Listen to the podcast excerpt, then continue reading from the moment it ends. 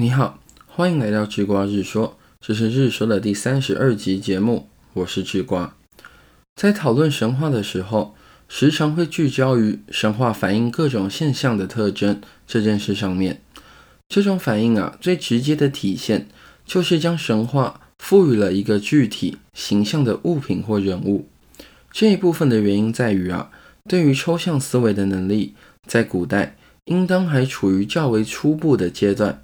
像是文字的出现，也是由一个具体的形象的图画，进而，在具体的图画中约定俗成，共同约定出一个抽象的文字。所以可以由此推测，在神话创造与流传的时候，神话思维应当还不能脱离具体的物象。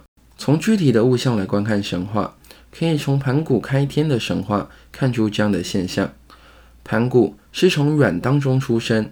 在出生之后啊，又因为盘古的成长，让软壳的上半与下半分开，形成天地以及空间。无论是天地的材质是以软的形象出现，或者天地内的空间是借由盘古生长支撑才存在的，这些啊，都是以具体的形象，让天地的本质与空间这些抽象的概念，有一个明确可以被想象与共同约定的猜测。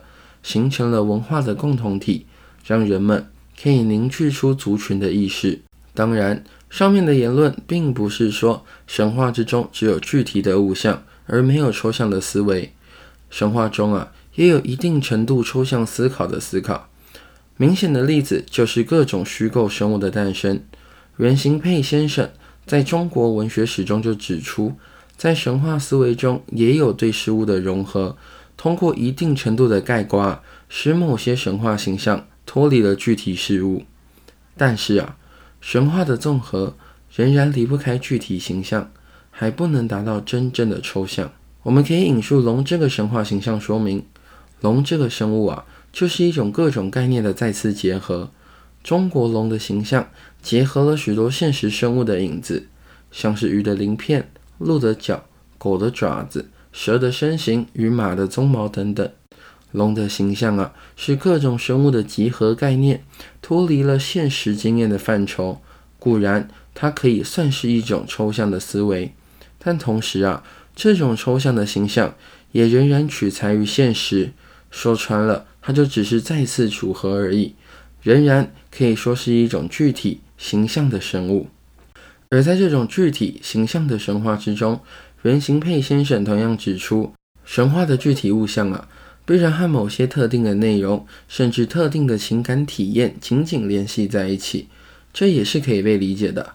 就像是说，祝融这位神明就与火产生了联系，甚至希腊的神明啊，也与各个城邦所主祀的神明产生关系。例如，雅典主要供奉智慧女神雅典娜，斯巴达供奉狩猎女神阿尔利弥斯。这样将具体形象与神话共同联系而成，也成为了后来文学当中作为象征与隐喻等等技巧的运用素材。而这些内容啊，就留给之后的周画说明啦。这里我们就先简单带过了。